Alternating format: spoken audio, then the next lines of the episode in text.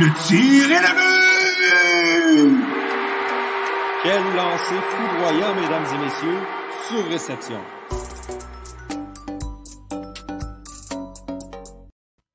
Bonjour mesdames et messieurs et bienvenue à Sur Réception, le podcast 100% hockey du Club École. Comme toujours, je suis Yohan Carrière et je suis rejoint par mes collègues Jérémy Labry, Antonin Martinovitch et Victor Desilets. Bonjour messieurs. Euh, j'espère que tout se passe bien. Antonin fait un signe de oui. Victor sourit. Jérémy, on n'est pas sûr, mais tout le monde sait que Jérémy va toujours bien. Donc, toujours, toujours. On assume que tout se passe bien à Saint-Jean-sur-Richelieu. Et on vous souhaite la bienvenue également à la maison, à ceux qui nous écoutent en direct sur Facebook, sur YouTube ou sur Twitter et à ceux qui nous écoutent en, euh, ben, en décalé, en rediffusion. Peu importe comment vous nous écoutez, on est heureux de vous avoir avec nous aujourd'hui. Euh, cette semaine, bien, euh, ceux qui nous suivent sur Twitter ont peut-être pu remarquer ça, là, comme, euh, comme je l'ai mentionné. Pour une fois qu'on s'en allait vers un épisode où on n'allait pas parler beaucoup des Canadiens de Montréal, il a fallu que Marc Bergevin se décide à faire une transaction. Donc, ben, je pense qu'on n'a pas le choix de, de, commencer avec ça, de sauter dans le vif du sujet. Marc Bergevin qui a peut-être trouvé la solution pour faire rajeunir les joueurs parce qu'il a maintenant une équipe qui aurait facilement remporté la Coupe Stanley en 2010. Euh, Eric Stahl maintenant s'amène à Montréal. Euh, bon, c'est une transaction euh, dans laquelle essentiellement Marc Bergevin n'a rien donné. donc, un choix de troisième tour, un choix de cinquième tour s'en vont à Buffalo et en plus, les sabres retiennent 50 du salaire de Stall, soit le maximum qui est autorisé par la Ligue nationale. Bon, ben, rapidement, avant qu'on plonge vraiment dans l'analyse, puis euh, est-ce que c'est bon, est-ce que c'est pas bon, comment est-ce qu'on va s'arranger dans le futur, euh, je veux juste savoir vos commentaires rapidement, peut-être en, une phrase ou deux, comment vous trouvez cet échange-là, à commencer par Victor. Euh, si je résumerais ça en une phrase, ce serait il n'y a rien de cet échange-là qu'on ne peut pas aimer. Mm-hmm. 100% d'accord avec ça. Je suis bien d'accord avec ça. Puis je pense que ça va. Tu sais, je, regardais là, Eric Stoll, c'est pas, pas un grand, grand, grand Manitou des mises au jeu, mais je pense que son, son leadership et son expérience va vraiment aider le CH. Jérémy? Moi, moi, je dirais que c'est juste équitable. En fait, comme tu dis que Bergevin a rien donné, mais en même temps, tu considères le contexte des Stars de Buffalo, une équipe qui a eu un effet très néfaste sur tous ses joueurs, dont Eric Stahl. Euh, sais, on est sûr qu'on ne fera pas les séries. Il fallait aller chercher le, petit peu qu'on pouvait avoir contre un, joueur de 36 ans comme, comme Eric Stahl. Puis, tu sais, un choix de troisième et de cinquième ronde, ben, ça peut toujours surprendre. ça va tout le temps plus surprendre qu'un joueur de 36 ans comme Eric, Stahl. Le, gagnant dans cet, dans cet échange-là, ce ne sont pas les Canadiens, ni les Sables de Buffalo, c'est Eric Stahl, le gagnant tout court, parce qu'il peut partir de Buffalo. oui, parce qu'il s'en vient maintenant passer sept jours dans une chambre d'hôtel, euh, tout seul à rien faire. C'est, c'est, ouais, c'est lui le gagnant. On est d'accord avec ça. oui, mais c'est, une blague, là, en effet. Eric Stahl qui sort, euh, qui sort de Buffalo s'amène à Montréal. Eh bien, on en parlait aussi, là, peut-être un des problèmes que Montréal avait dans les dernières euh, semaines, dans les derniers mois, c'est au niveau euh, de la profondeur au centre sur le quatrième trio. Donc, Jake Evans qui euh, fait le travail, mais qui pourrait peut-être bénéficier d'aller passer un petit tour euh, avec le Rocket à Laval. Et là, amener Eric Stahl, ben, ça va permettre justement aux Canadiens de renvoyer Evans avec Joël Bouchard. Euh, Guillaume sur Facebook, Stall avec ses 47 points en 66 parties l'année dernière. Euh, il y a de quoi être excité là. Oui, en effet, Rick Stall qui euh, a connu des bonnes saisons malgré son âge. Euh, faut dire par contre, puis bon, Minnesota, c'est Minnesota, mais il jouait quand même. Il jouait sur la première unité là-bas. Il était. sais, Eric Stahl va pas venir marquer 50 points à Montréal. On va l'utiliser sur le quatrième trio. Il va peut-être avoir du temps d'avantage numérique, mais faut pas s'attendre à une production over the top de d'Eric Stahl euh, avec Montréal. Ce qui est très bon du côté d'Eric Stahl, je regardais ça vite vite, c'est sa durabilité. Eric Stahl a des saisons pratiquement complètes à chaque saison. La saison où est-ce qu'il a joué le moins de matchs, pas compliqué, c'est 48, mais c'est parce que c'était la saison du lockout. À part de ça, c'est tout le temps des saisons 66, 70 matchs et 82. Canadiens dans le calendrier condensé qui vont avoir jusqu'à la fin de la saison vont bénéficier énormément d'avoir une rotation probablement à faire avec les joueurs sur le, taxi squad, mais aussi tous des joueurs qui ne vont pas être un handicap quand ils vont rentrer dans l'alignement. qui vont tous être des joueurs qui vont être capables de noircir la feuille de, pêche, de pointage. Là, Eric Stahl, euh, Guillaume me dit euh, c'est quoi, 60, 47 points en 66 l'année dernière, mais en 2017-2018, 42 buts quand même. Mm-hmm. Puis si on prenait sa production offensive dans les trois dernières années, puis on la comparait avec n'importe quel joueur du Canadien de Montréal, euh, Eric Stahl serait premier ou bien un, peu, un peu derrière Thomas Tatar. Mm. C'est-à-dire qu'il roule un rythme assez effréné offensivement. Je pense pas, comme tu dit, Johan, qu'on s'attend à ce qu'il soit le, que l'attaque passe par Eric Stahl. Par contre, d'avoir du, du, backup scoring, c'est-à-dire la profondeur qui marque des buts, ça fait extrêmement changement de seulement baser sur ton attaque et tes victoires sur le début de Tyler Toffoli de Josh Anderson. Ça, c'est grandement, grandement. Euh, un besoin des Canadiens de Montréal, puis là, ils viennent de combler ça. Hmm. Je On, on regarde ce que, ce que, je ne sais pas si c'est Jason Botterill qui a fait l'échange de Marcus Johansson pour Eric Stahl ou si c'est Kevin Adams. Mais en fin de compte, ils ont eu un troisième puis un cinquième pour Marcus Johansson. Puis ça, c'est perdant parce que Johansson vaut un peu plus que ça. Là. Ça peut être un bon top 6, bon top 9. Il aurait valu peut-être un choix de deuxième ronde, Marcus Johansson. Euh, fait, on, se ramasse à perdre encore de la... Oui, Johan. Je peux-tu juste dire, rapidement, puis là, je sais que vous aimez pas ça quand je fais ça, mais je vais le faire pareil. Quand il y a eu cet échange-là de Eric contre Marcus Johansson, moi j'ai dit que c'était Minnesota qui gagnait cet échange-là. Moi, tout dit non, non, non, non, non, non, Eric Stahl va être bon à Buffalo. Ben, c'est vrai. En fin de compte, en fin de compte, ils ont gagné. Euh, mais il faut, faut, aussi prendre en compte les circonstances parce que eh c'est à Buffalo tout va mal à Buffalo. Euh, qui est bon à Buffalo? Qui est bon à Buffalo? Qui est bon à Buffalo? Rien qui va bien à Buffalo. Même Jack Eichel n'est pas un point par match de Stan Buffalo, fait que sans dit long. Là. Mm. Euh, mais ouais, je suis d'accord avec toi que Minnesota, en fin de compte, a gagné l'échange, mais c'est juste dommage parce qu'on perd, on perd des assets. C'est Marcus Johansson. il aurait été capable d'aller chercher plus que Eric Stahl, puis ensuite shipper Eric Stahl pour un troisième pour un cinquième. Fait que c'est juste vraiment dommage. C'est encore un mauvais, une mauvaise gestion des, des, des assets, si on peut dire, de la part de Buffalo. Mm-hmm. absolument. On avait une question, là, les gars. Euh, serait-il possible de le voir en avantage numérique? Euh, ben je pense que c'est un, un point, une perspective de son jeu qu'on prend pas beaucoup en compte. Eric Stahl a vraiment tout un tir frappé. Là. Je sais pas si vous avez vu des, euh, des faits saillants de ces saisons là, euh, placés sur la droite et on met euh, Weber à la gauche. Donc, on aurait deux joueurs qui pourraient envoyer des bons tirs au filet. Donc, j'espère qu'on va l'utiliser en avantage numérique. il y a un excellent tir, Eric Stahl. ça, ça, reste quand même un excellent joueur. Puis, il est peut-être plus aussi, euh, c'est peut-être plus un, aussi bon patineur qu'avant ou un, joueur qui euh, va pouvoir être aussi dominant à 5 contre 5, mais avec le temps en avantage numérique, avec l'espace, c'est un joueur qui peut créer des très belles choses. Donc, moi, je suis convaincu qu'on va, qu'on va lui donner une chance en avantage numérique à un moment chose donné. certaine, seul Alex Burrows a la réponse. Par contre, euh, on le sait, Tyler Toffoli, euh, il y a des petits bobos à soigner. À soigner. Si Canadien avait joué ses matchs cette semaine, n'aurait pas participé aux rencontres, est-ce que lorsque le calendrier va reprendre son cours pour les Canadiens, Toffoli va être de l'action? S'il n'est pas là, je suis prêt à parier, là, moi, que Eric Stahl va être celui qui va prendre sa place. Mardi, il sera pas là, Il sera pas là mardi. Oui, mais est-ce que, est que, Montréal va jouer mardi, par contre? C'est, euh, ben, c'est, prévu qu'il joue mardi, puis Bergevin a dit que Toffoli, euh, il ne jouerait pas si le Canadien joue mardi parce mm. que il, veut lui donner plus qu'une pratique pour se remettre dans le bain. L'affaire aussi, c'est qu'Eric Stahl ne sera pas de l'alignement mardi. Non, exact. non, exact, oui. Le, une semaine, ça c'est au moins c'est la bonne nouvelle pour, le, pour les Canadiens de Montréal, que la, période de quarantaine a été réduite. Le fun aussi, c'est que je pense que c'est une des premières fois qu'on a un, cover boy de EA Sports qui s'amène avec le Canadien. ça, c'est, je pense que c'était NHL 2010. 2007, je pense. 2007. 2009, c'était Dion Faneuf. Oui, 2009, c'était Faneuf. Il y a Kovalchuk l'a pas été? Il y a Kovalchuk l'a pas été? Ah, 2006 euh, peut-être avec les Trashers? Ouais, très ouais, peut-être. Je, je pense pas, non. On va aller voir ça. Il faudrait envoyer quelqu'un faire cette recherche-là, mais de mémoire, non. Honnêtement, j'enlève rien aux Trashers, mais je pense pas qu'ils ont déjà eu un joueur sur la couverture de, de NHL. 2006, c'était pas genre euh, Stamkos.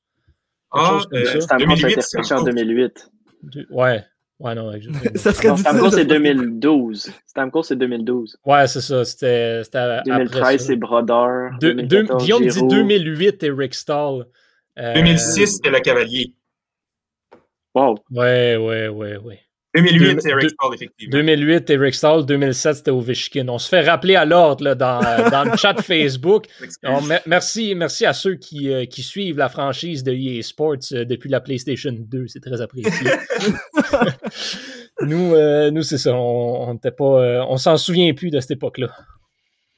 Mais on se souvient des Ducks. Ouais, T'as jamais vu le film, moi, c'est ce que je retiens de, tout ça. tu ne sais même pas qui est Adam Banks. C'est ça l'affaire. C'est le centre. C'est le centre. Ouais, c'est ça. Euh, oh, ben, Guillaume soulève un bon point, par contre, sur les covers de, de NHL. Montréal a déjà piqué Souban, mais Souban a été sur la couverture du jeu après son passage à Montréal, mm. par contre. Donc, c'est euh, un, un, point, un point qui se défend ici. Euh, Là, Eric Stahl, oui, Buffalo a gardé la moitié de son contrat, mais il y en a quand même une partie qui compte sur la masse salariale du Canadien. Là, c'est pas impossible qu'on revoie Ben Sherrott d'ici la fin de la saison. Euh, si Sherrott revient dans l'alignement, ben là, le Canadien va avoir des problèmes de masse salariale. Il va falloir enlever un contrat en quelque part. Euh, Antonin, comment est-ce que tu vois la... si Sherrott revient, c'est qui tu vois pourrait sauter euh, entre guillemets? Ben, Comment est-ce qu'on s'arrange? Ben, je pense que l'option la, plus alléchante, c'est de se départir du contrat de Byron. Euh, mais je ne vois pas comment on va se départir parce que c'est un, gros contrat, là, puis on, l'a vu, là, il n'y a pas une équipe qui a voulu le prendre gratuitement. Fait que je vois mal comment on va avoir un retour pour Byron, à moins qu'on ajoute quelque chose pour faire un petit dump. fait que ça serait comme Byron, puis un choix de troisième à Détroit ou à Ottawa. Euh, pour... Ben, Compare juste avec Eric Stahl. Eric Stahl avait un contrat de 3.25, Byron a 3.5, je me trompe pas. Il est payé plus cher et Eric Stahl, on a dû, garder du contrat. Donc, euh, c'est juste impossible, en fait, qu'on le fasse sans garder une partie de ton contrat. Là. Va, va, falloir, va falloir que, tu sais, envoyer Byron dans la Ligue américaine, mettons.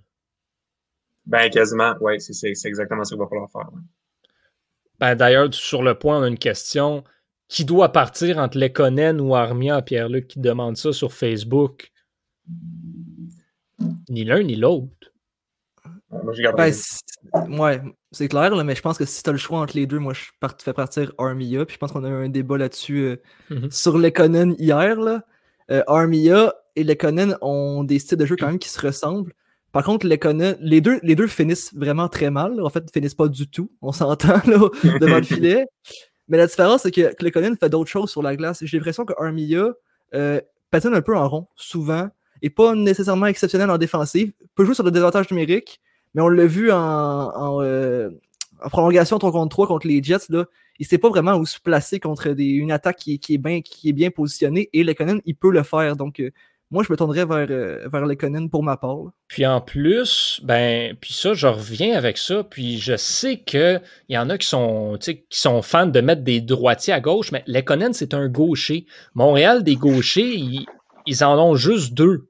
Donc, dans la profondeur à gauche, ça passe par Lekonen. À droite, il y a plus de possibilités. Yoel Armia devient moins indispensable, surtout maintenant que le nain du Wisconsin vient de terminer sa saison. Ça se pourrait qu'on le voit débarquer à Montréal à un moment donné. Le manque de respect, Écoute, tu sais, non, mais sans, blague, euh, Cole Caulfield, on a eu le débat la semaine dernière. Moi, je crois qu'il doit passer par Laval, mais c'est sûr qu'on va le voir à Montréal, ne serait-ce que deux matchs au pire euh, d'ici la fin de l'année. Il va prendre la place d'Armia sur le, sur le troisième trio. Donc là, après ça, ça fait bon, ben, qu'est-ce qu'on sort de l'alignement pour rentrer Caulfield à ce moment-là? L'affaire avec le, la, gestion de, quoi faire avec, avec Caulfield, je pense qu'on est bien parti pour en parler, étant donné qu'il y a sa saison a pris fin dans la NCA hier et puis ça risque d'être une question de jour, là, probablement avant que Caulfield fasse le saut de la NCA au rang professionnel. Par contre, il va devoir lui aussi passer par une quarantaine de sept jours. Donc, avec mm-hmm. un scénario euh, optimiste, Caulfield, s'il signait aujourd'hui, demain, serait pas à Montréal ou légalement serait pas en mesure de pratiquer avant le 5 avril. Si on regarde le, le calendrier du Rocket de Laval. Ils vont avoir un programme double le 7 et le 8 avril. Ensuite de cela, jusqu'au 30 avril, c'est-à-dire entre le 8 et le 30 avril, ils vont seulement avoir deux matchs. Est-ce que c'est ce que tu souhaites pour Cole Caulfield de, le faire jouer que deux matchs en 22 jours? Je ne sais pas, je pense que ça, ça va peser énormément dans la balance euh, quant à, son cheminant. Puis je pense qu'on risque, par ce fait-là, même si on aimerait tous que Cole Caulfield passe plus de temps dans le système de Joël Bouchard, dans une équipe qui va toujours aussi bien. Le Rocket a eu une excellente semaine. Ah euh, je pense qu'on va le voir à Laval pour qu'il pratique, puis qu'il ait du temps de jeu, puis qu'il joue beaucoup, que ça, qui, qui se fasse s'imposer le style de jeu nord-américain qui est très différent du style de jeu de la NCA. Donc, Caulfield à, à Montréal, c'est vraiment moins irréaliste qu'on le pensait peut-être la semaine dernière, étant donné le calendrier du Rocket de Laval. Puis, ça ferait en sorte que Cole Caulfield serait une, sorte d'acquisition pour Marc Bergevin, comme s'il avait procédé à un échange, parce que Cole Caulfield va débarquer comme nouveau joueur. Puis, il y a beaucoup de gens qui le reportaient sur, sur Twitter hier, mais des acquisitions de Cole Caulfield et Eric Stahl, tu viens de donner beaucoup plus d'outils, d'armes offensives à Dominique Duchamp. C'est très intéressant pour les Canadiens de Montréal. Oui, surtout, si tu regardes, admettons que tout le, monde est, tout le monde est en santé, mais là, soudainement, Cole Caulfield, bon.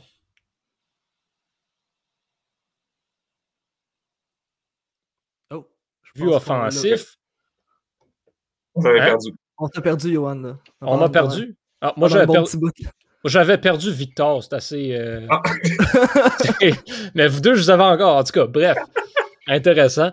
Euh, tu sais, Cole Caulfield à droite du troisième trio, c'est euh, plus intéressant que Yoel Armia d'un point de vue offensif. Et là, soudainement, ben, c'est ton top 9 au complet qui est en mesure de venir produire avec trois excellents trios.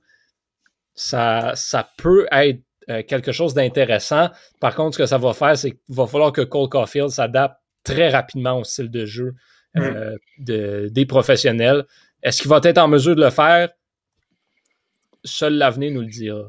Mais tu sais, il y a eu un, excellent article euh, chronique d'Alexandre Pratt euh, mm-hmm. à la presse qui disait qu'il faut gérer les attentes. il parlait de Zigris qui a dominé au championnat du, monde junior. Puis, je pense qu'il y a un point en 14 rencontres. Byram aussi qui avait été un, un défenseur très dominant au championnat junior n'a euh, pas encore euh, noirci le fait de pointage du côté des buts en 19 rencontres. Euh, c'est sûr qu'ils sont jeunes, mais c'est la même cuvée ça, que Caulfield. Exact. Puis ils ont, ils ont dominé beaucoup plus que Caulfield. Ils ont été impressionnants. Puis on, on se disait, tabarouette, ils vont, c'est sûr qu'ils s'en vont dans la nationale puis qu'ils vont, qu'ils vont dominer.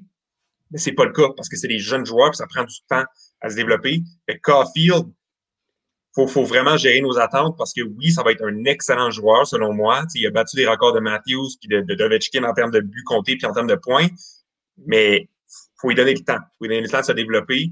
Euh, faut pas le rusher. Faut, faut lui donner le temps puis le laisser le temps de dominer à tous les niveaux. Puis ça, ça, ça inclut la Ligue américaine. Exactement. Je suis 100% d'accord euh, avec toi là-dessus. C'était effectivement un, un bon article d'Alexandre Pratt parce que c'est ça c'est exactement ça. si on s'attend à ce que Cole Caulfield marque 30 buts cette année, ben là, on va le brûler. C'est ce qui va hmm. arriver. Euh, on a Pierre Lou qui dit Caulfield n'est pas, pas le type de joueur qui a besoin d'être dominant pour produire.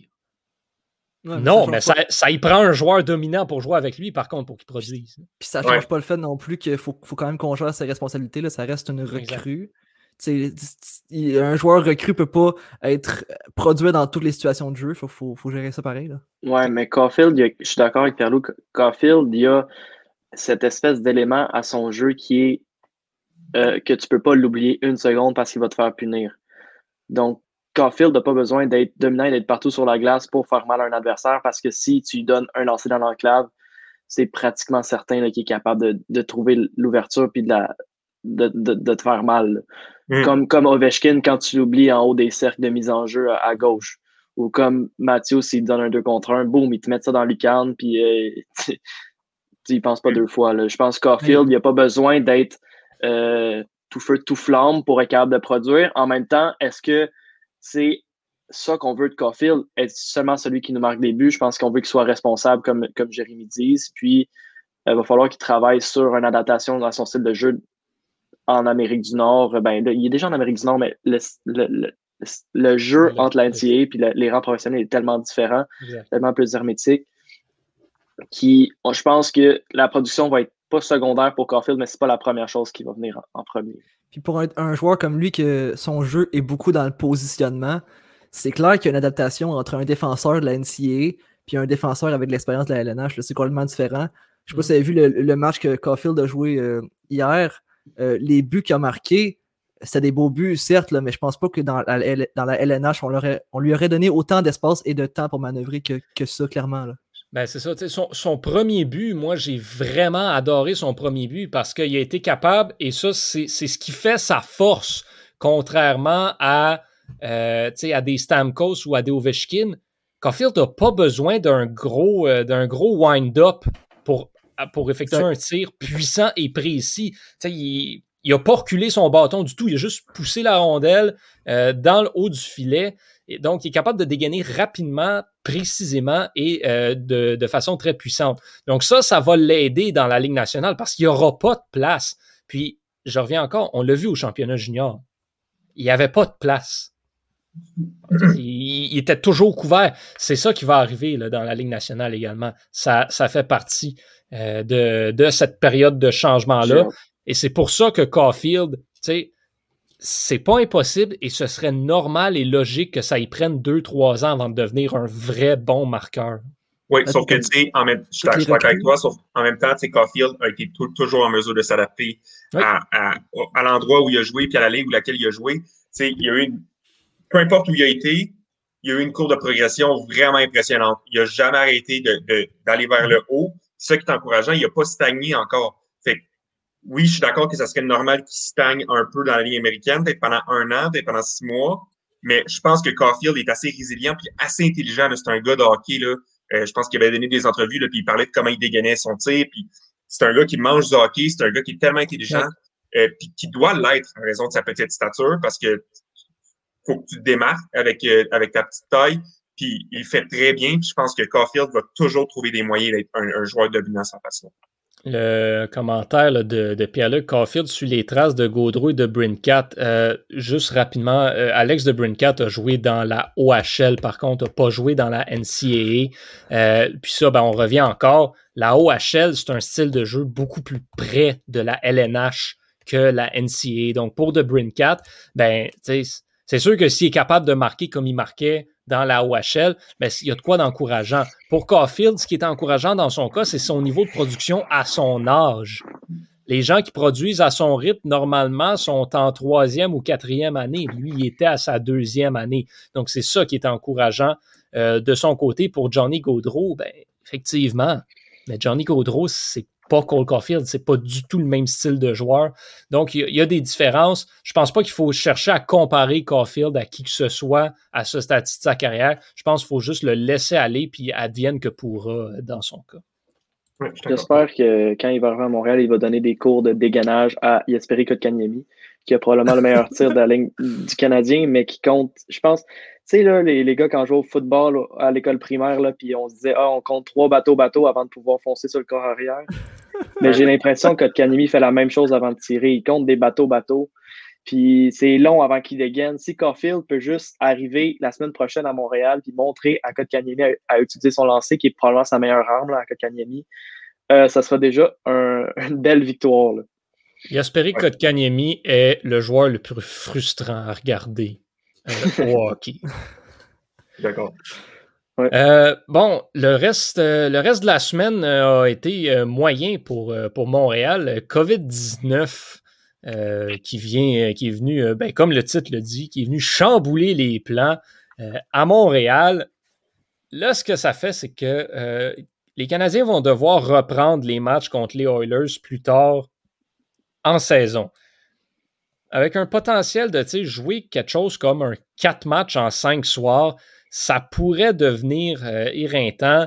Bon, c'est sûr que ça va être difficile pour les Oilers aussi. Donc, il y a probablement des matchs qui vont aller de chaque côté. Mais est-ce que euh, condenser encore plus la fin du calendrier déjà condensé euh, pourrait pas venir être un, quelque chose qui joue contre Montréal? C'est sûr que quand on regarde le classement en ce moment, bon, on va en parler plus tard, des Flames, les Flames qui ne parviennent pas à aller chercher euh, les points qu'ils ont besoin pour rattraper Montréal. mais est-ce que la fin du calendrier, peut-être, euh, des Canadiens pourrait euh, venir leur jouer des tours? Jérémy, comment tu vois ça, les, dernières semaines de la saison de Montréal? Ah, c'est certain que si on place tous les matchs dans la dernière semaine, ça va être pas super pour, pour les séries éliminatoires complètement. En plus, on commence à parler, je sais pas si vous avez vu les gars, Pierre Lebrun parler de jouer un double de la même journée. Ça, c'est complètement fou. Là. Ça, c'est ce qu'on fait dans la MLB. C'est très baseball. C'est ça. C'est ce qu'on fait dans la MLB, mais on s'entend que dans la MLB, on n'a pas des, euh, des, performances aussi intenses qu'au hockey. Là. Tu, tu, tu, confirmeras, euh, Johan. Non, c'est pas, euh, c'est pas la même chose. Ben, c'est ça. Fait que moi, je trouve ça complètement fou. Mais tu sais, juste de condenser ou même deux, deux, fois deux matchs en deux soirs, l'énergie que les Canadiens vont avoir en arrivant en série, ça sera pas idéal.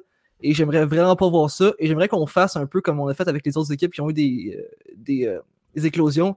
C'est-à-dire de rentrer ces matchs-là dans, dans, les trous qui restent dans la saison, même s'il n'en reste pas beaucoup. Là, au pire, c'est ça. Pour Montréal, on joue un match chaque deux jours, mm-hmm. comme jusqu'à la fin de la saison. Mm-hmm. OK. plutôt. Ce, qui est, ce qui est désavantageant pour le Canadien, c'est que, puis les Oilers aussi, c'est que c'est si la tendance se maintient, c'est deux clubs qui vont faire partie des séries éliminatoires, les, Oilers et les Canadiens.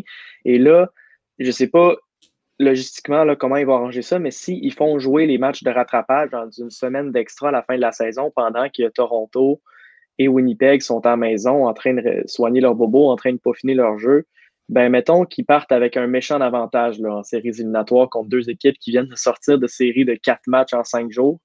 C'est euh, ça, ça va être un gros sujet de discussion. Est-ce que la possibilité aussi que ces matchs-là ne soient pas repris, puis qu'à la fin de la saison, ça, on y aille par le pourcentage de victoire, soit ça, soit soulevé aussi? Moi, j'écarterais pas cette possibilité-là de la main parce qu'on en parlait avant même que la saison commence. Puis là, c'est une possibilité qui, selon moi, s'avère de plus en plus réaliste parce que je peux pas croire que l'association des joueurs de la Ligue nationale va laisser passer quatre matchs en cinq jours, OK, mais deux matchs dans la même journée, ça, c'est complètement. Euh, même, même 4 matchs, matchs en 5 jours, les risques de blessure sont, sont, très grands. Là.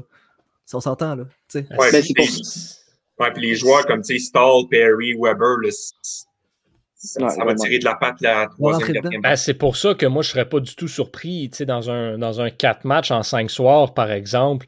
Surtout, les deux derniers ne, ne vont peut-être pas rien valoir du tout. Mm-hmm. Euh, je ne serais pas du tout surpris qu'on voit des joueurs de la ligne américaine juste venir remplir les chandails pour donner du repos. sais Carey Price, là, ben, ça se peut que sur ces quatre-là, il, il, garde les buts dans un match, Allen mm-hmm.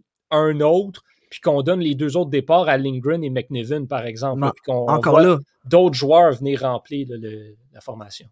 Au contraire, si ces matchs-là finissent par être super importants, ben, ben on s'enligne pour, pour toutes les perdre. ça n'a aucun sens. Mm. Exactement. ce sera, ce sera un, dossier qui va être à suivre. On devrait avoir des développements quand même assez rapidement euh, à ce niveau-là parce que veut, veut pas, ben, ça s'en vient la fin de saison. Euh, la majorité des équipes là, arrivent sur un point à partir duquel il va leur rester à peu près 20 matchs à jouer euh, d'ici la fin de la semaine. Pas mal toutes les équipes vont être rendues là. Donc, ça va prendre une décision assez rapidement du côté de la LNH. Ailleurs dans la ligue maintenant, on, va parler des Flames un petit peu plus tard parce qu'il y a une équipe qui retient l'attention pour les mauvaises raisons. Euh, et Jérémy, ben, ce sont les Sabres de Buffalo qui, mine de rien, pourraient d'ici la fin de la semaine prochaine euh, battre le record pour la, pour la plus longue séquence de défaites dans l'histoire de la LNH. Complètement. on, est, on est à 16 présentement. Le record est à 18. Euh, mais je, sais pas si les gars, vous avez pris le temps de regarder les matchs des Sabres de Buffalo. Là. On en parlait avant le podcast. Là. On parle de matchs là, plates de chez plates. C'est vraiment. j'aime le hockey et j'aime pas regarder ces matchs-là. Il y, a deux gros problèmes qui m'ont frappé aux yeux quand j'ai regardé les matchs des, euh, des Sabres. Numéro un, le coaching. Qu'est-ce qui se passe avec cette équipe-là? Euh, je sais qu'à l'époque, on pouvait se justifier d'avoir un mauvais coaching à cause du fait qu'on avait un coach euh, de soccer en arrière du banc, qui était Ralph Kruger. Mais maintenant que Ralph Kruger a été congédié, que font les entraîneurs? Euh, je, regarde les matchs, les joueurs patinent comme des poules pas de tête. Il n'y a, personne qui sait, qui, sait où aller. Puis Breaking News des boys, là, des poules pas de tête, ça gagne pas de match de hockey. si vous le saviez pas, là. Donc, j'ai préparé un, petit tracé pour montrer euh, une situation qui montre euh, bien, je trouve, ce qui se passe chez les Sabres. C'est une situation qu'on retrouve là, match après match. Puis c'est ce genre de situation de jeu qui, reviennent constamment. Euh, donc, je vous mets ça juste ici. Voilà. Donc, sur la situation de jeu qu'on a ici, on a donc le, contexte, c'est que la rondelle arrive par la gauche du territoire des sabres, qui, des pingouins qui sont en noir, et donc les sabres sont en, zone offensive, c'est ceux qui sont en bleu. La rondelle arrive par la gauche et se retrouve vers la droite. On voit le défenseur euh, au, cercle gauche qui est Rasmus Dalin. Lui, la rondelle passe devant lui. Il, il réussit pas à la ramasser. Donc, il vire de bord. La rondelle se retrouve l'autre bord à Mark Jankowski, qui est le centre noir. Et là, aucun attaquant des sabres prend conscience ou se rend compte du fait que ben, il n'y a pas Rasmus Dalin à sa position défensive. Donc, tu as le, centre qui est euh, Jean-Sébastien D, le centre bleu, euh, Eric Stahl, donc le fameux Eric Stahl, ailier gauche bleu, et euh, Victor Olofsson, qui est l'ailier droit bleu, foncent tous vers, le, vers Mark Jankowski qui a la rondelle, créant donc, on le voit, une passe vers Sam Lafferty, qui est l'ailier gauche noir. On a alors Cody Sissi et Evan Rodriguez qui sont respectivement le défenseur noir et l'ailier droit noir qui avance en zone offensive. Ça crée un 3 contre 1 avec Colin Miller euh, comme défenseur et euh, Sam Lafferty n'a qu'à remettre la rondelle à euh, Evan Rodriguez pour un but facile contre Dustin Tokarski. Parce que oui, les boys, leur gardien, c'est Dustin Tokarski ces temps-ci. Puis tu en as parlé aussi, Jérémy, sans vouloir te couper, c'est Jean-Sébastien D, qui est leur premier centre. Ce que je trouve, c'est pas discutable, mais tu as Dylan Cousins, qui joue encore pour les Sabres de Buffalo, puis est utilisé en ce moment comme troisième ailier droit. Je dis pas qu'il devrait avoir la place de premier centre, mais t'aspires, j'imagine, en, tant qu'organisation à Buffalo, à ce que Dylan Cousins soit un de tes centres d'avenir. Pourquoi? Il a été premier centre à un moment donné. au, début, quand Eichel était blessé, c'était Dylan Cousins qui était sur le premier trio, puis ça marchait mais oui. pas. Mais oui, mais, ils l'ont essayé pendant cinq matchs. Mais là, en ce moment, c'est le premier trio, c'est Reinhardt, Hall et euh, et Jean-Sébastien Middlestat. Non, aujourd'hui, aujourd'hui c'est Middlestat qui joue avec euh, Reinhardt et Hall. Je ne sais ah, pas si qui est au centre avec Middlestat.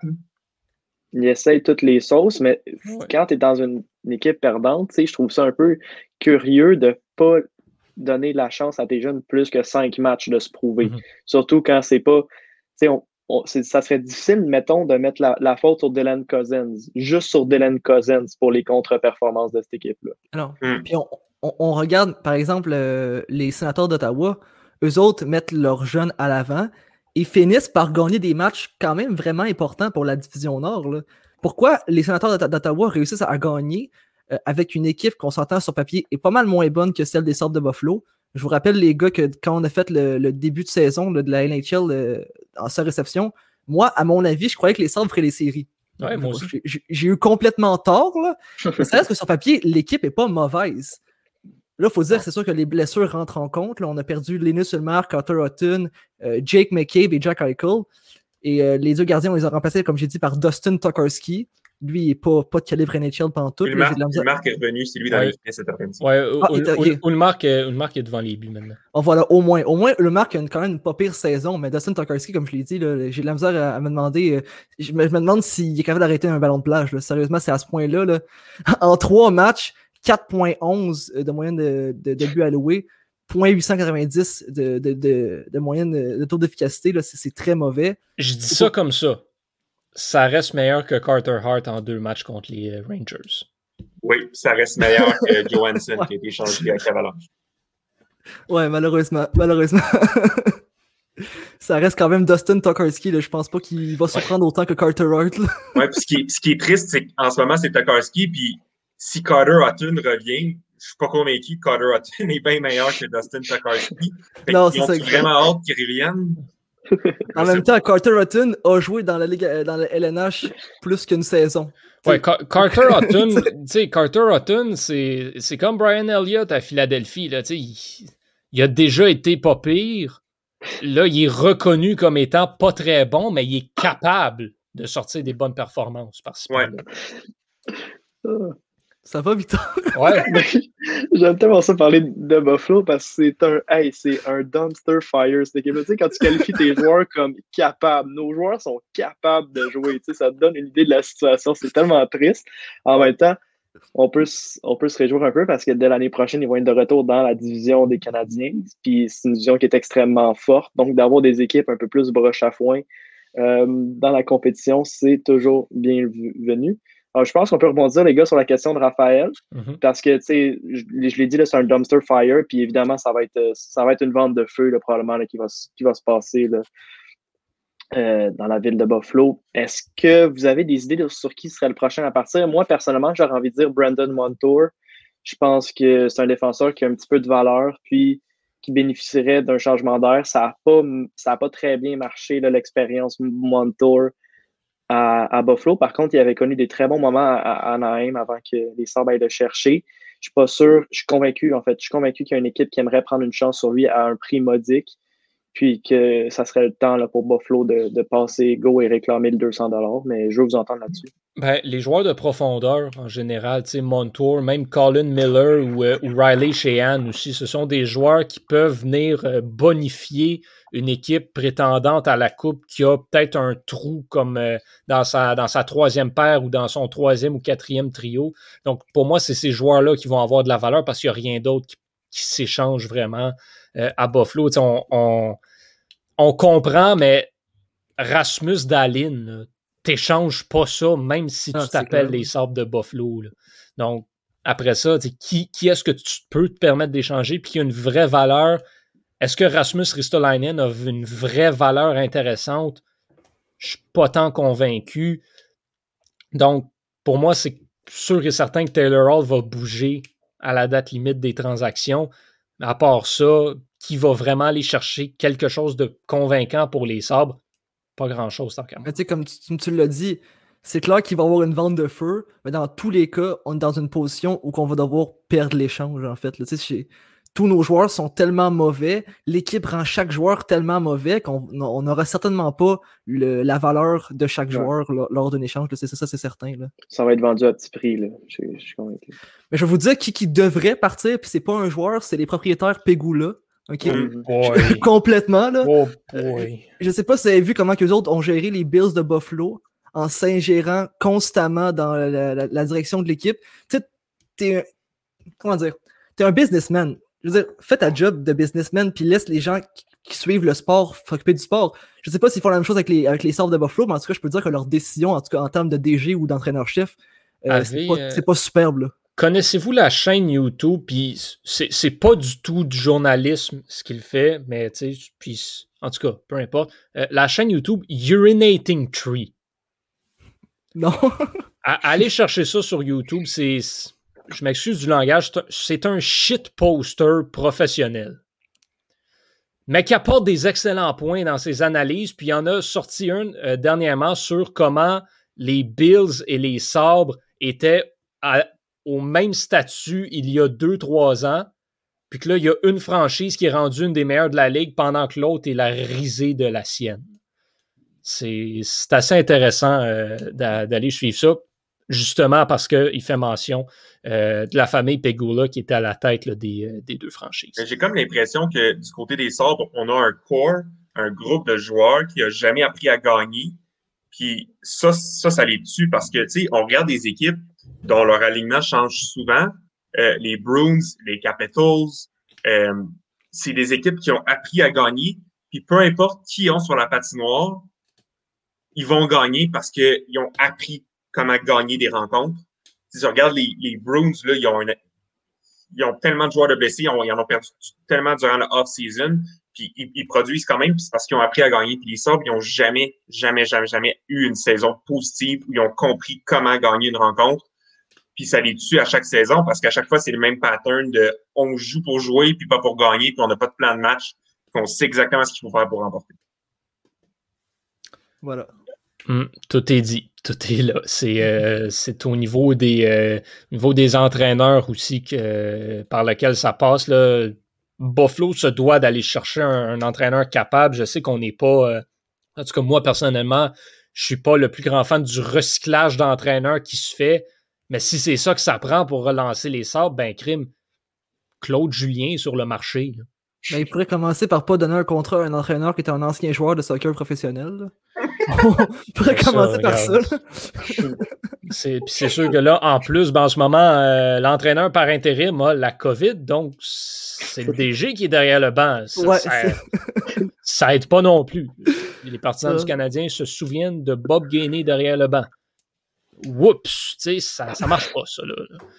Donc, ce sera euh, un autre dossier à suivre que celui des sabres parce que euh, ben, il risque d'avoir des, des, départs dans les prochaines semaines. Et est-ce qu'ils vont aller chercher ce record de 19 défaites de suite? Euh, Peut-être. Moi, j'y crois. Jérémy y croit. Euh, chose certaine, euh, Jack Eichel va peut-être être plus vocal quant à sa demande de oh. se faire échanger si ça arrive. Mais il mène 2-1 présentement en fin de deuxième contre, les, contre Boston. Boston qui, euh, comme le soulignait Antonin, a, un alignement euh, C contre, contre les sabres aujourd'hui. Tu quand tu as euh, Trent, Frederick, son, ton premier trio, puis ton gardien de but, c'est Dan Vladar. Je pense pas que tu t'attends à gagner grand-chose. Brad Marchand n'est pas dans l'alignement. Non, non, c'est pas, pas très, très, très fameux en ce moment. Là. Fait si, si les Sabres ont une chance de gagner, je pense que c'est aujourd'hui. il va falloir que Ulmark ferme la porte et que les Sabres, ben, ils veuillent gagner parce que moi, ça m'étonnerait pas qu'ils perdent 3-2 en prolongation. C'est l'histoire des sables. Si je peux terminer là, en, soulignant une affaire super importante que je pense qu'il va faire rire vraiment Victor, euh, c'est le fait que les sabres ont été blanchis plus souvent qu'ils ont gagné cette saison. oui. Ça, va mal. ça, c'est pas drôle. On devrait, pas rire de ça, mais ça,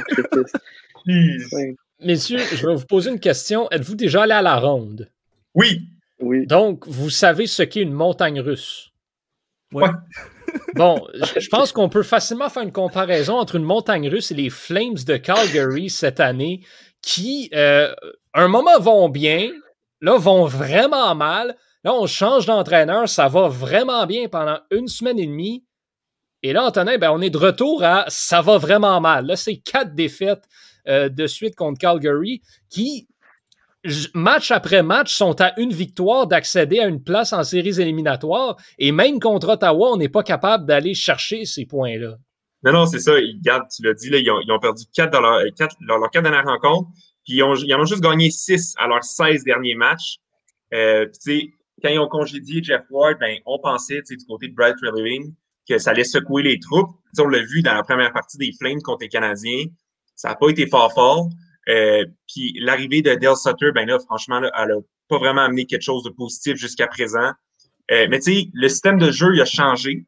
Euh, parce que maintenant, on se base sur un système qui met l'accent sur le fait de remporter des batailles un contre un quand on relance la rondelle en fond de territoire au lieu de faire des entrées contrôlées. Ça, c'est du old school coaching de Dale Sutter. mais le problème avec ça, c'est que ben, si tu joues contre des équipes qui sont bien structurées puis qui ont un bon entraîneur, ben, plus souvent qu'autrement, tu te ramasses sans la rondelle. Euh, puis en plus, c'est les Flames, là, c'est pas la plus grosse équipe. Euh, c'est ceux qui ont des joueurs physiques comme euh, Kachuk euh, ou Luchik, mais règle générale, là, les joueurs des Flames sont plus talentueux que physiques. Euh, parce que c'est pas euh, Gaudreau, Lindholm ou Mangiapane qui vont les récupérer rondelles. Euh, fait, fait en sorte que leur système de jeu en ce moment, il est pas du tout adapté à leur formation. Tu sais, les, les Flames, là, ils ont tellement de brigades défensives qui est mobile. Giordano, Hannifin et Anderson, c'est dommage qu'ils utilisent pas plus que ça pour faire des entrées contrôlées avec la rondelle. Puis euh, Treliving, il pensait durant la saison morte avoir adressé ses problèmes. Combien de temps qu'on voulait un gardien numéro un, puis on l'a euh, en Jacob Markstrom, puis combien de temps qu'on voulait un défenseur euh, top 4 euh, qui était plus à portée défensive, puis on l'a eu avec Chris Tanev. Puis les deux, ils font le boulot. Là. On peut pas dire que, qu'ils font qu'ils ont des performances exécrables. Tanev est un excellent début de saison. Markstrom, un peu en deçà des attentes, mais tu sais, il est bon. Là, puis même s'il n'a pas été au niveau que euh, celui des années précédentes, c'était, euh, je pense que c'était à s'en attendre parce que c'est une nouvelle équipe, nouveau système de jeu. Donc, je pense que ça va prendre un peu de temps à Markstrom pour s'habituer, mais je ne suis, pas inquiet qu'il va, va bounce back. Euh, mais ce qui fait mal, tu sais, aux Flames, c'est leur manque brutal d'offensive. À part Lindholm et Ketchuk, qui produisent à des rythmes respectables, c'est pas très impressionnant. Le Gaudreau, il produit un rythme de 58 points sur une saison complète. Monahan un rythme de 50 points, et Giordano 35 points. Euh, c'est juste, c'est pas suffisant. Puis ils ont besoin que leurs joueurs étoiles augmentent leur niveau de jeu parce que sans ça, ben, Mark Strum a beau un excellent gardien pour faire des arrêts clés. Euh, si t'es pas capable de compter plus que deux buts par rencontre, ben, tu vas perdre tes matchs. Euh, on sent un peu que les Flames perdent espoir en ce moment. Ils sont à quatre points derrière les Canadiens, puis ils en ont joué quatre, euh, ont joué quatre parties de plus. Il, va falloir ait quelque chose de drastique change si on, veut faire les, séries du côté des Flames. Est-ce que tu penses que ben, quelque chose de drastique pourrait être euh, une solution, pourrait être une transaction chez, les, chez les Flames? Est-ce qu'il est y a un joueur là, en particulier que tu ciblerais pour, pour peut-être essayer d'aller chercher quelqu'un pour le remplacer? Ben, je pense, je pense que Monahan. Monahan, pourrait être échangé parce que il, c'est pas le joueur qui était il trois ans, qui a joué avec Gaudreau puis Gary Goodler. Euh, moi, je pensais que Monahan allait devenir un excellent, excellent premier centre, mais il déçoit. Là. Ça fait une couple d'années qu'il déçoit. Euh, il n'a jamais, il a jamais retrouvé sa, sa, sa, performance offensive. Défensivement, ça laisse un petit peu à désirer. Euh, puis on le paye quand même 6,1 millions, mais Monahan n'en vaut pas 6,1. En ce moment, il en vaut 5 gros max. Il joue pas comme un premier centre, il joue comme un bon deuxième centre. Euh, puis j'ai l'impression que le futur, ça passe pas par lui puis par Gaudreau. Euh, j'ai l'impression que les équipes ont figure out leur, leur combo puis leur duo. Ils, sont inefficaces. Inefficaces complètement. Depuis que Gaudreau fait ses 99 points, il y a de la misère, beaucoup, de misère. On dirait qu'il s'adapte plus à son jeu. C'est une chance que Lindholm et que Chuck sont là. Parce que sinon, ça fait très dur. Mais je pense que Monahan ou Gaudreau, c'est un des deux qui doit partir. Bien d'accord avec ça. Il y a beaucoup de rumeurs autour de Matthew Kachuk, mais euh, personnellement, je suis vraiment pas de genre à croire à ces, euh, ces rumeurs-là. C'est euh, Matthew Kachuk qui est peut-être le rouage le plus important de l'équipe en ce moment à l'attaque. C'est le seul joueur qui est capable de tout faire. Ah oui. Donc, tu touches pas à Matthew Kachuk. Non, exactement. Victor aussi, non, on touche pas, on touche pas à Matthew Kachuk. Euh, Marc-Olivier qui dit qu'il a l'impression, euh, quand on parle des Flames et des montagnes russes, qu'on peut dire la même chose euh, des Canadiens de Montréal. En effet, juste l'impression que le Canadien de Montréal, c'est le, c'est le monstre, puis les Flames de Calgary, c'est le Goliath. le Goliath, c'est vraiment c'est beaucoup plus prononcé comme, comme euh, pente euh, ascendante et descendante. Le Canadien, ben, c'est, euh, oui, il y a eu un bon début de saison. Après ça, ça a descendu, puis ça s'est maintenu dans ces eaux-là. Donc, oui, c'est sûr. J'aime la comparaison parce que je sais pas si, tu sais, le jeu que, que, jouaient les Flames avec Daryl Sutter quand il est arrivé, c'est un style de jeu qui ressemblait beaucoup à celui de Claude Julien dans les dernières saisons. Tu sais, c'est un, où on met beaucoup de pression, pour cacher le fait qu'on n'arrive pas à finir puis à marquer des buts. Donc, l'équipe peut rien faire avec la rondelle. On gagne à 2-0. C'est ça le système de jeu du, Canadien avec Claude Julien. Mais on aurait dû s'attendre en tant que fan du Canadien, je pense que les Flames, en bon français, choke. Parce qu'on l'a vu dans chaque saison, le Canadien commençait fort, faisait ce système de jeu-là, arrivait à contrôler les équipes adverses et en fin de saison, ça tombait. Là, vous allez me dire que euh, ça a pris pas mal plus qu'une qu'une saison complète pour que les Flames choke. Ben ça, je pense que c'est à cause de la division Nord. Euh, le fait que, tu joues contre des équipes différentes à chaque match, que tu retrouves une, même équipe au mois pratiquement, euh, c'est clair que ce système de jeu-là, avec beaucoup de pression en offensive et en défensive, est très surprenant pour chaque équipe. Maintenant, c'est différent quand tu affrontes la même équipe aux deux semaines puis que tu l'affrontes trois fois en ligne. Hmm. Voilà. Pendant que, pendant que les, les autres équipes, justement, font des, euh, font des choix euh, sur, euh, sur la glace dans les, dans les bureaux, font des choix qui sont, surprennent quelques-uns et qui sont un peu discutables. Jordan Harris, lui, en a fait un qui, ben, qui en a surpris plusieurs, mais qui, quand on y repense, a quand même son lot de sens qui y est rattaché. Donc, il va aller continuer son parcours universitaire. Finalement, il ne signera pas chez les professionnels tout de suite, va aller passer une autre année dans la NCAA avec l'Université de Northeastern. Euh, est-ce qu'il y a un de vous trois qui a été surpris de cette décision-là?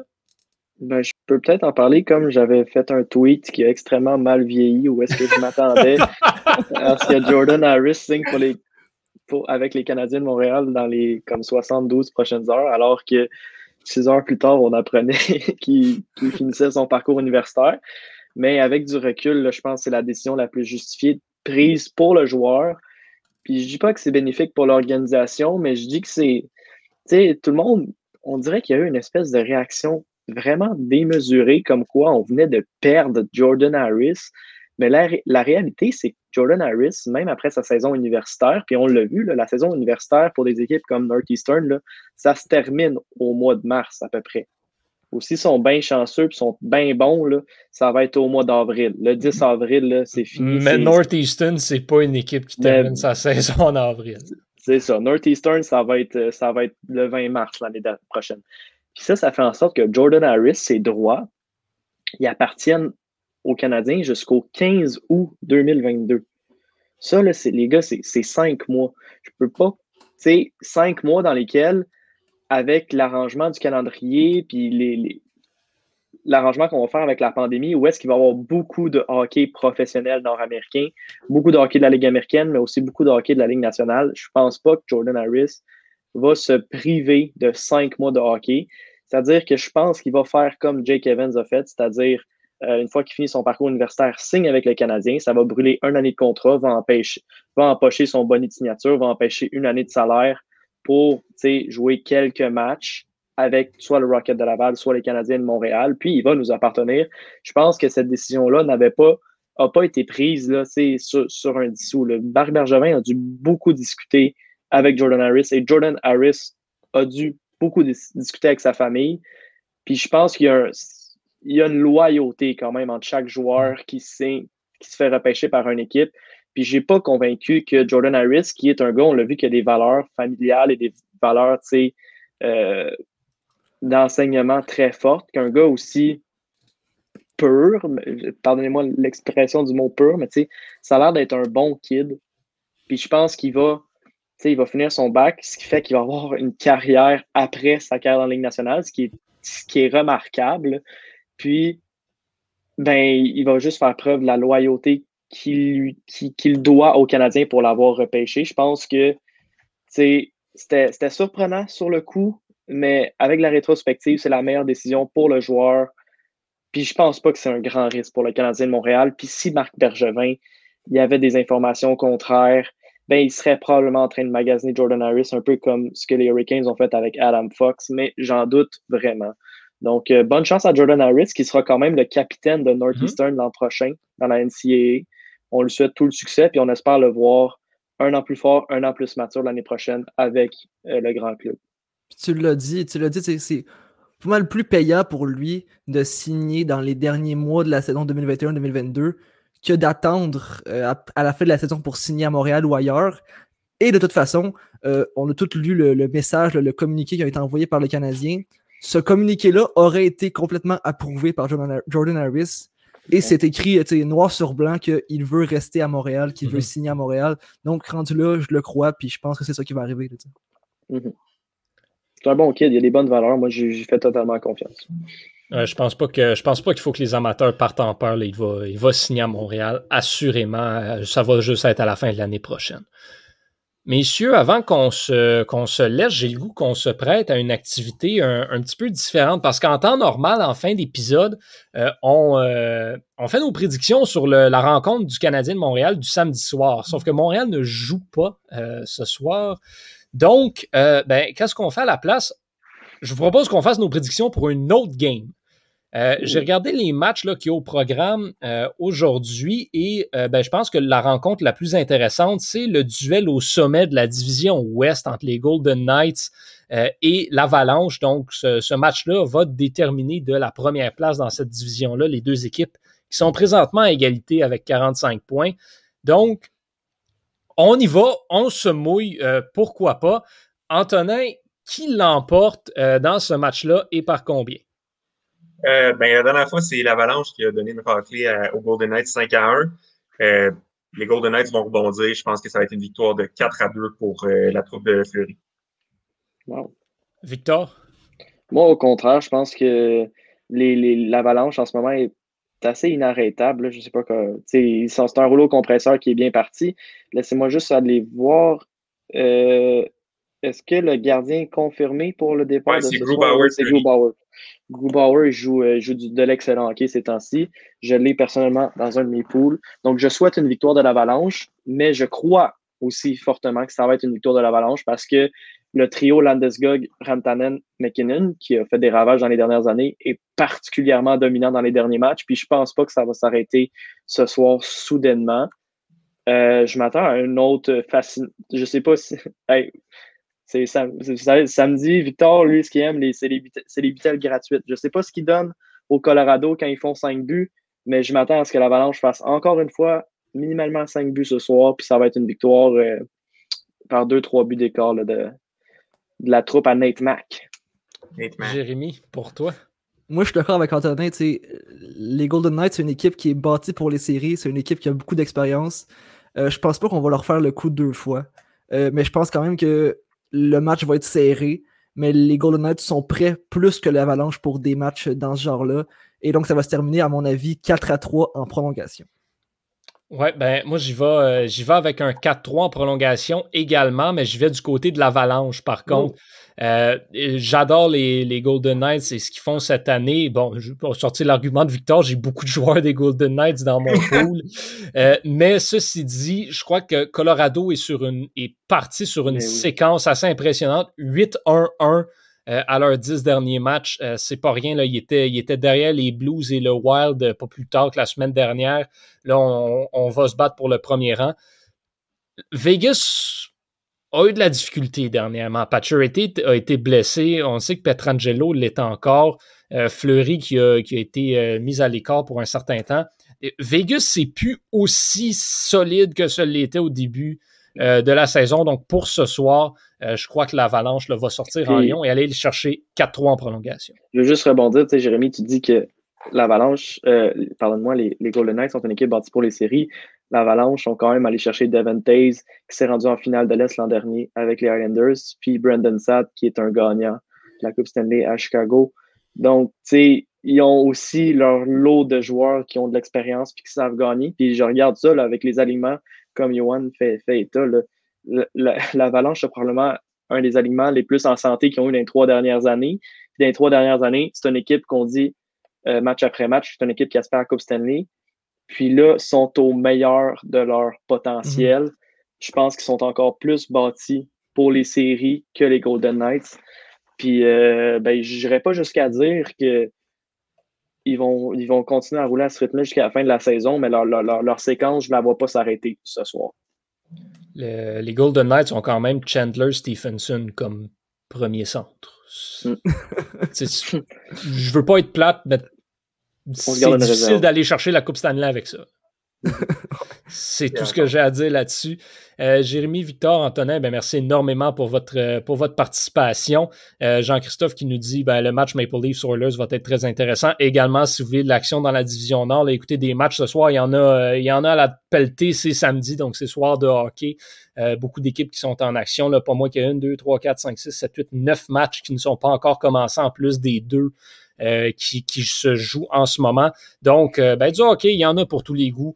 Euh, ce soir, là, si vous voulez une autre suggestion, ben, je vous recommande Sharks Coyote. Hein, pourquoi pas? C'est. Pour bien s'endormir. Là. Ouais, c'est à 10 heures le soir. Mais sur ce, mesdames et messieurs, merci d'avoir été des nôtres. cette semaine, on se donne rendez-vous samedi prochain, même heure, même poste comme à chaque fois.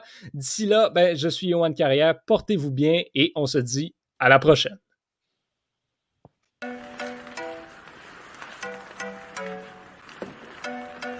Le tir est la! Quel lancer foudroyant, mesdames et messieurs, sur réception.